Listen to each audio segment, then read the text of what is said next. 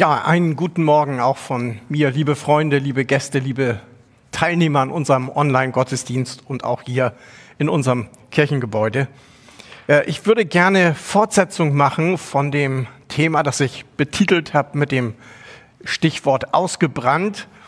Und weil das, ich habe nachgeguckt, schon etwas her ist, nämlich ungefähr zwei Monate, werde ich in einem ersten Teil nochmal kurz wiederholen für diejenigen, die das äh, damals nicht sehen oder hören konnten. Ähm, oder wer kann sich schon an eine Predigt von vor zwei Monaten erinnern? Äh, ich habe ehrlich gesagt Schwierigkeiten, mich äh, so an die Predigt vom letzten Sonntag zu erinnern. Deswegen eine kurze Wiederholung in einem ersten Teil und dann äh, würde ich gern dann dieses Thema etwas weiter führen. Ich bin darauf gestoßen, auf dieses Thema ausgebrannt oder auf Neudeutsch Burnout, depressiv, Phasen von länger andauernder Traurigkeit oder Niedergeschlagenheit. Einmal durch einen Artikel, wo ich gelesen hatte, dass Depressionen die eine neue Art der Volksseuche sind heutzutage. Und zum Zweiten las ich von einer Untersuchung einer der größten Krankenversicherungen in Deutschland. Und die haben also tatsächlich herausgefunden, dass die Hauptursache für die Anträge auf Erwerbsminderungsrenten seelische Erkrankungen, wie zum Beispiel Depressionen sind. Und irgendwie ist es, habe ich mir die Frage gestellt, haben wir als Christen eine Antwort darauf? Ähm, ich, jetzt bin ich kein Fachmann. Ich habe aber mal einen Fachmann gefragt, wie er diesen Begriff Depression erklären würde oder definieren würde. Und ich finde, er hat mir da ein, also eine wirklich hat mir das gut erklärt, so dass ich es nicht nur verstanden habe, sondern ähm, dass ich das auch, äh, wie ich hoffe jedenfalls, weitergeben kann. Das versuche ich jetzt. Depression, in dem Wort Depression steckt ja das Wort Pression, also Druck. Und Depression ist das Gegenteil von Druck, also zum Beispiel Druck entweichen.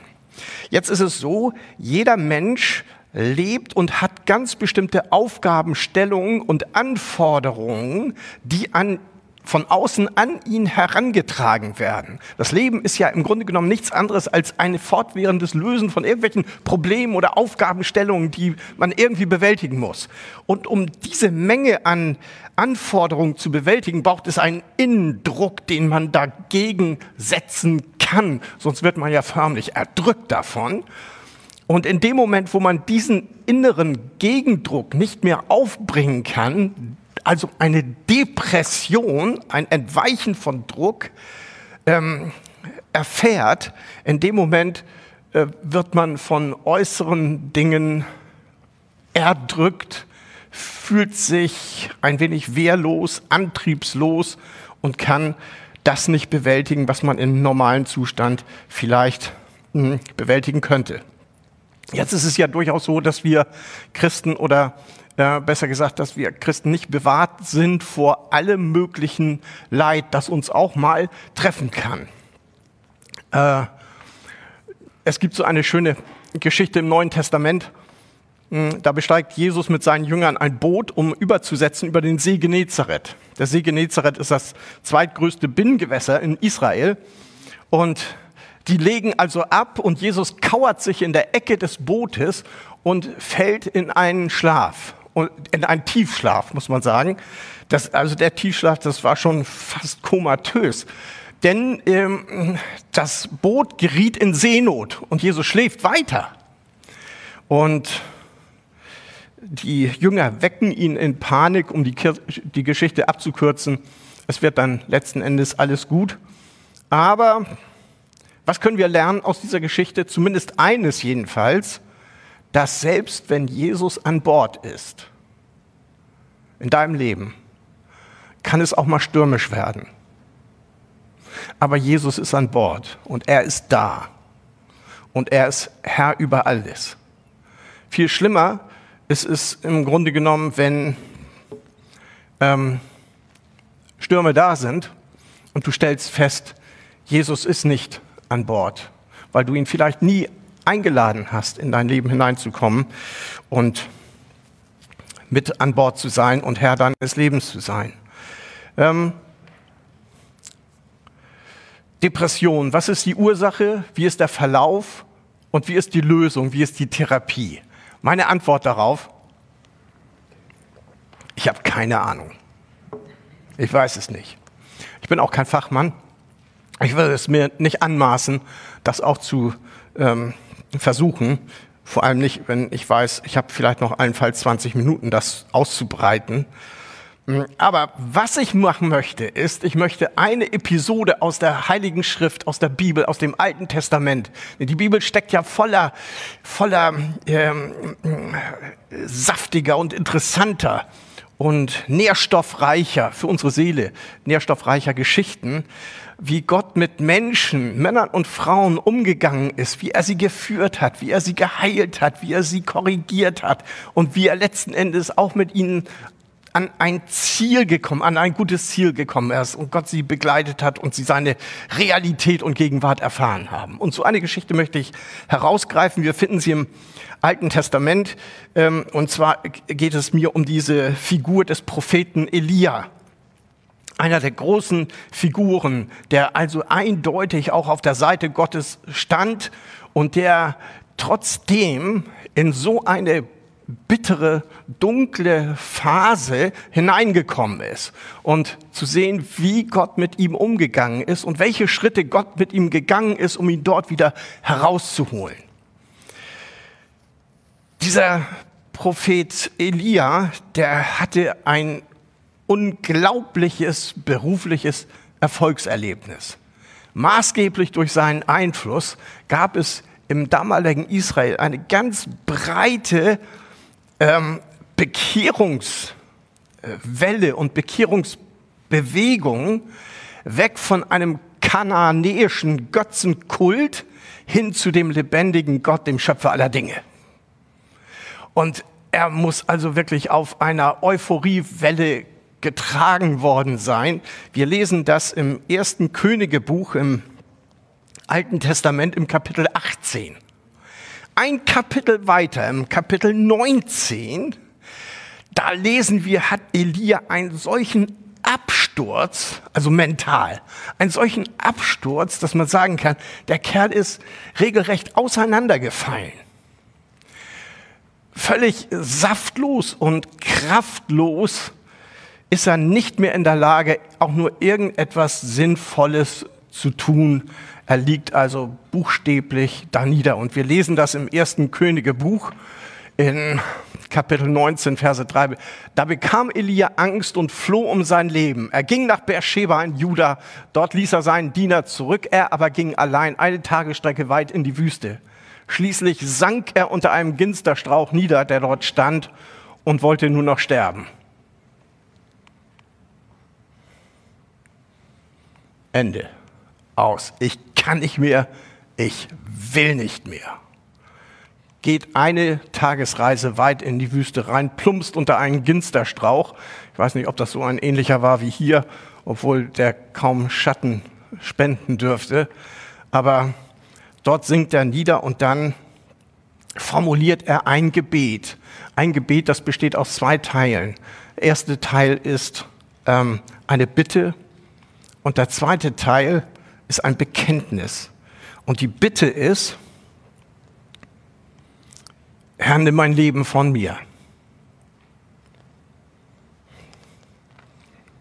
Das ist keine, keine gute Bitte. Und irgendwie kann man froh sein, dass Gott nicht jedes unserer Gebete erhört. Vielleicht auch die nicht, die wir gerade so in einem gewissen Ausnahmezustand formuliert haben. Wir, wir können ja den Gott allen Lebens, von dem alles Leben kommt, den können wir ja nicht bitten, also können wir schon, aber den können wir doch nicht bitten, dass er uns eben dieses Leben nimmt und deswegen konsequenterweise erhört Gott dieses Gebet glücklicherweise dann auch nicht, weil Gott ja mit Elia weitermachen möchte.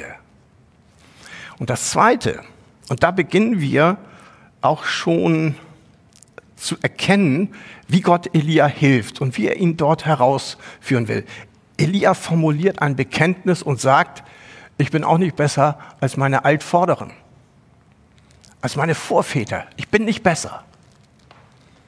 Und damit bekennt er gleichzeitig, ich hielt mich aber für besser. Und jetzt erkenne ich, ich bin doch nicht besser. Das heißt, zuvor hatte er diese Haltung, ich bin was Besseres. Ich bin Elia, der Prophet Gottes, habe großen Erfolg gehabt. Ich bin was Besseres. Und von dieser Unwahrheit oder von dieser Lüge will Gott ihn kurieren, aber er tut es nicht. Und das ist auch so erstaunlich, mit welch einer Sanftheit und Zartheit Gott mit ihm umgeht. Er packt ihn ja nicht, schüttelt ihn durch und sagt, Elia, du bist richtig hochnäsig, du bist richtig hochmütig, du bist so ein richtiger geistlicher Snob. Sondern er lässt ihn diese Erkenntnis praktisch aus seinem Inneren selber emporsteigen oder emporwabern, so dass er es gleichsam selber formuliert und möglicherweise gleich die Erkenntnis hat, Mensch, tatsächlich, ich bin ja nicht besser. Völlig zu Unrecht bin ich davon ständig ausgegangen. Und im Neuen Testament finden wir tatsächlich eine Bibelstelle, in der ausdrücklich gesagt wird, im Hebräerbrief finden wir die, dass Elia ein Mensch ist wie wir. Nicht besser, nicht schlechter. Auch nicht schlechter. Zu sagen, ich bin schlechter als alle anderen, ich bin nichts wert oder so, ist genauso eine Lüge, eine Unwahrheit, die unser ganzes Leben steuern kann, wie die Vorstellung, ich bin was Besseres.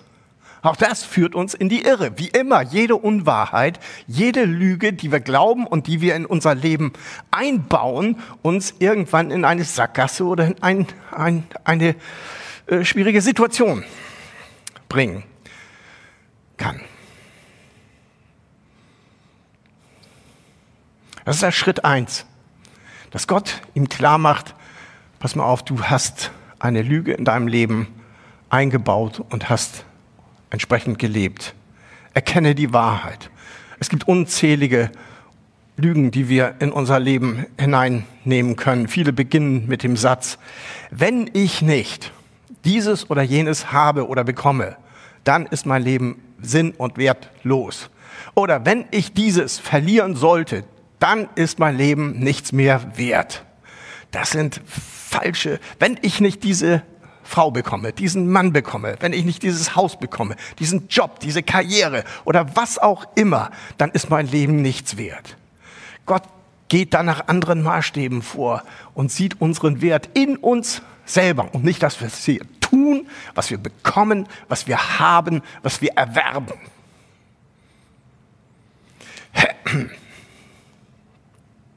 Schritt eins. Und dann geht es weiter. Was ist der Schritt zwei, um Elia aus dieser äh, de depressiven Phase herauszuholen? Und wir lesen weiter. Ich habe genug in meinem Leben, denn ich bin nicht besser als meine Vorfahren. Dann legt er sich hin und schlief unter dem Strauch ein. Das kann ich verstehen. Er hat ja gerade eine Tagesreise Fußmarsch hinter sich. Dann ist man müde, dann schläft man ein. Klar. Okay. Und dann berührt ihn ein Engel und sagt zu ihm, steh auf und iss. Ähm, er geht eine Tagesreise weit und wenn man dann aufwacht, dann hat man Hunger, um nicht zu sagen Heißhunger. Und man hat Durst. Und wir leben, lesen weiter, er blickte um sich und sah ein Stück auf ein auf heißen Stein gebackenes Brot und einen Krug Wasser. Also so, so ein Steinofen, Produkte sind ja besonders schmackhaft und so etwas bereitet Gott ihm vor. Also aß und trank er, legte sich wieder hin, aber schlief wieder. Möglicherweise. Dann kam der Engel des Herrn ein zweites Mal, berührte ihn und sagte, steh auf und iss, denn vor dir liegt eine lange Reise. Er erhob sich, aß und trank und das Essen gab ihm genug Kraft, um 40 Tage Nächte bis zum Berg Gottes zu wandern. Und jetzt habe ich mir überlegt, okay, was hat das für eine Bedeutung? Ne? Das muss ja eine ganz tiefsinnige, feingeistige, tiefgeistliche Bedeutung haben. Hat es wahrscheinlich auch und ich bin nicht drauf gekommen. Und in meiner Ratlosigkeit habe ich mir dann gesagt, dann nehme ich den Text einfach so, wie er da steht. Das heißt, nachdem Gott geistlich ihn ein Stück weitergebracht hat durch Austausch der Lüge gegen Wahrheit, kümmert sich Gott jetzt um ganz profane Dinge wie Essen und Trinken, Schlaf und Bewegung. Was auch wichtig ist. Betrifft nämlich unseren Körper. Was nicht unwichtig ist. Die Bibel ist nicht körper- oder leibfeindlich. Gott hat uns ja geschaffen, Körper, Seele, Geist. Aber nicht drei hermetisch abgeriegelte Boxen, die nichts miteinander zu tun haben, drei Schubladen, sondern die sind ja auf ganz vielfältige Art und Weise miteinander verschränkt und beeinflussen sich auch gegenseitig. Auf eine Art und Weise, die so kompliziert ist, dass nur der Schöpfer weiß, wie. Aber eins steht fest, Gott kümmert sich um diese ganz profanen Sachen. Und dann habe ich überlegt und kurz überschlagen, dass in der Bibel ganz häufig es vorkommt, dass Gott sich kümmert um dieses ganz Alltägliche. Auch über unsere körperlichen Bedürfnisse, wie halt eben Essen, Trinken, Schlaf und Bewegung. Im Alten Testament sorgt Gott für sein Volk auf der Wüstenwanderung für ausreichend Wasser, ausreichend Brot und sogar Fleisch. Und Gott stiftet im Alten Testament ganz bestimmte Feste. Und das Zentrum dieser jüdischen Feste im Alten Testament ist immer auch, neben der Anbetung Gottes, immer auch ein gutes Essen.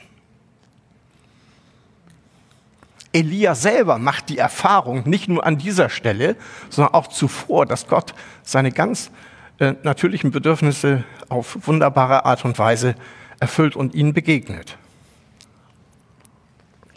Es geht im Neuen Testament weiter. Jesus lehrt ein paar tausend Menschen, aber er entlässt sie dann nicht einfach so, sondern er verpflegt sie auch noch. Die Speisung der 5000. Ähm, das erste Wunder, das Jesus tut, ist, dass er auf einer Hochzeitsfeier sorgt für Getränkenachschub und zwar von allerhöchster Qualität, indem er Wasser zu Wein verwandelt. Ein körperliches Bedürfnis. In der Offenbarung ist die Rede von dem Hochzeitsmahl des Lammes in einer sehr bildhaften Sprache, weil wir Christen glauben ja, dass wir, wenn wir uns für Jesus entschieden haben, wir Ewigkeitsperspektive haben und wir bei Gott sein werden für Ewigkeiten. Und zwar in einer Qualität, von der wir uns überhaupt gar keine Vorstellung, Vorstellung machen können. Und die Bibel umschreibt das nicht mit Hochzeitsfeier, nicht mit Hochzeitsfest, sondern mit Hochzeitsmahl, mit einem Essen. Und in der Offenbarung Kapitel 3, Vers 20, da sagt Jesus, äh, siehe, ich stehe vor der Tür, na, man könnte sagen, vor der Herzenstür eines Menschen und klopfe an. Wenn jemand mich ruft, rufen hört und die Tür öffnet, werde ich eintreten und dann werde ich eintreten, zu ihm kommen und wir werden miteinander essen. Das heißt, Gott kümmert sich auch darum. Bewegung ähm, die, die, die, die, die, die vorrangige Fortbewegungsart von Jesus war ja, also zu Fuß zu gehen. Und nur, wenn ich das richtig erinnere oder wenn ich das richtig überschlagen habe, im Neuen Testament gibt es nur eine einzige Stelle, wo Jesus ein anderes Fortbewegungsmittel als seine beiden Beine benutzt, nämlich ein Reittier und zwar vor seinem Leiden und Sterben, als er nach Jerusalem hineinkommt. Das ist das einzige Mal, dass er ein Reittier verwendet. Ansonsten hat er alles zu Fuß erledigt. Bewegung, unterwegs zu sein. Ähm, tatsächlich glaube ich auch, dass gerade die körperliche Bewegung hilft, auch zur Bewältigung solcher Dinge, denn Körper, Seele, Geist sind auf ganz vielfältige Art und Weise miteinander äh, verbunden. Ich las vor ein paar Wochen in, einer, in der Tageszeitung folgenden, äh, folgenden Bericht. Die Leiterin des akademischen Lehrkrankenhauses der Universität Bonn verwendet das Spazierengehen, um Krankheiten wie Depression oder Angstzustände zu behandeln.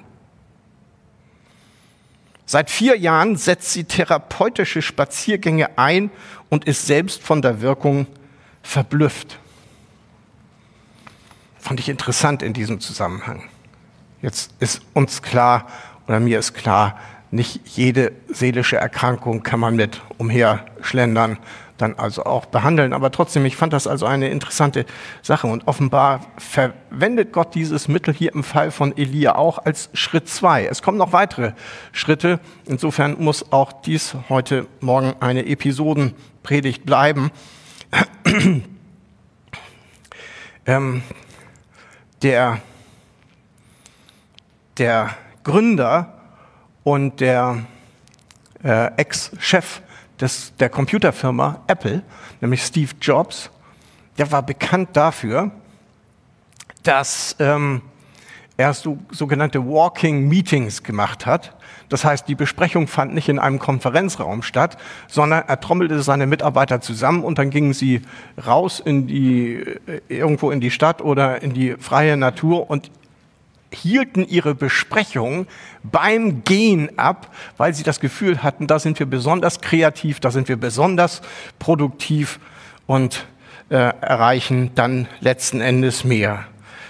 Essen, Trinken, Schlaf, Bewegung, auch das ist ein Baustein, ein Schritt. Mein Anliegen heute Morgen ist dieses Zweifache oder Dreifache dass wir erkennen, wie wichtig auch unser Körper ist in diesem Zusammenhang, um heil zu werden, dass wir auf unseren Körper achten. Die Bibel spricht von unserem Körper als Tempel des Heiligen Geistes. Er ist Gott wichtig. Und das Zweite, dass wir erkennen in unserem Leben, wo Unwahrheit uns bestimmt hat, wo eine falsche Haltung, eine falsche Überzeugung, auch eine falsche Meinung. Und manchmal sind unsere Meinungen so stark und unverrückbar, dass Gott manchmal so eine krisenhafte Erscheinung in unser Leben hineinbringt, um uns irgendwie wach zu rütteln und zu sagen, überdenke das doch bitte einmal und lass dich korrigieren und sei offen für die Wahrheit Gottes. Und das Dritte und fast schon Wichtigste ist, ich möchte, ähm, möchte hinweisen, erkenne nicht nur die Wahrheit in Theorie, sondern die Wahrheit in Person. Und die Wahrheit in Person ist Jesus Christus, der, den du möglicherweise lange Zeit ausgeklammert hast aus deinem Leben, den du ignoriert hast, du so gelebt hast und gedacht hast und geredet hast und gehandelt hast, als gäbe es ihn nicht. Dieser Jesus hat sein Leben eingesetzt, um dein Leben zu erneuern, um dich zu gewinnen für sein Reich. Dann bitte ihn, in dein Leben hineinzukommen und Heil und Heilung zu schenken. Und ich ermutige dich, einfach von ganzem Herzen Jesus zu bitten, zu vergeben die Zeit, wo du ohne ihn gelebt hast, wo du dich nicht für ihn interessiert hast, obwohl alles Leben ja letzten Endes von ihm kommt und er dich bisher in jeder Sekunde deines Lebens erhalten und getragen hat. Bereue das und bitte ihn zu vergeben. Und das Gute ist, Jesus vergibt gerne. Es ist geradezu seine Spezialdisziplin. Er vergibt Berge und Tonnen voll Schuld. Und erneuert dein Leben. Mach dich zu einem Kind Gottes. Schenk, beschenk dich mit ewigem Leben. Und du kannst neu beginnen, herauskommen und heraustreten aus Dunkelheit, auch seelischer Erkrankung. Und heil und ganz werden. Ich möchte mit uns beten und dich bitten, Lieber Vater im Himmel, dass du uns Erkenntnis gibst darüber, wie wichtig auch die alltäglichen Dinge sind, auch die Belange unseres Körpers, dass du ihn uns gegeben hast, auch damit wir verantwortungsvoll damit umgehen. Ich möchte dich bitten, dass wir Erkenntnis bekommen, da wo Unwahrheit unser Leben bestimmt hat und wir dadurch in die Irre gegangen, in die Irre zwangsläufig gehen mussten. Und dann möchte ich dich bitten für Menschen, die dich bisher ausgesperrt haben aus ihrem Leben, dass ihr Herz geöffnet wird. Und ich möchte dich bitten, dass du jetzt eintrittst in ihr Leben, dass die Herzenstür aufgeht und möchte dich bitten, dass du ihnen die Präsenz und, und, und deine Gegenwart äh, spüren lässt. Möchte dich bitten, dass du sie jetzt erfüllst mit deinem Heiligen Geist und ihr Leben erneuerst und äh, vergibst und eine Neuausrichtung, ein neues Leben wirkst. Das ist es, was du möchtest. Das bitte ich mit großer Intensität. Amen. Ja, wenn du Anmerkungen, Fragen hast zur Predigt, gern eine Mail schreiben an unser Gemeindebüro. Wenn du Gebet brauchst, du noch Fragen hast, gerne melden. Ansonsten sage ich vielen Dank und Gottes Segen. Bleibt wohl auf, bis wir uns wiedersehen. Und tschüss.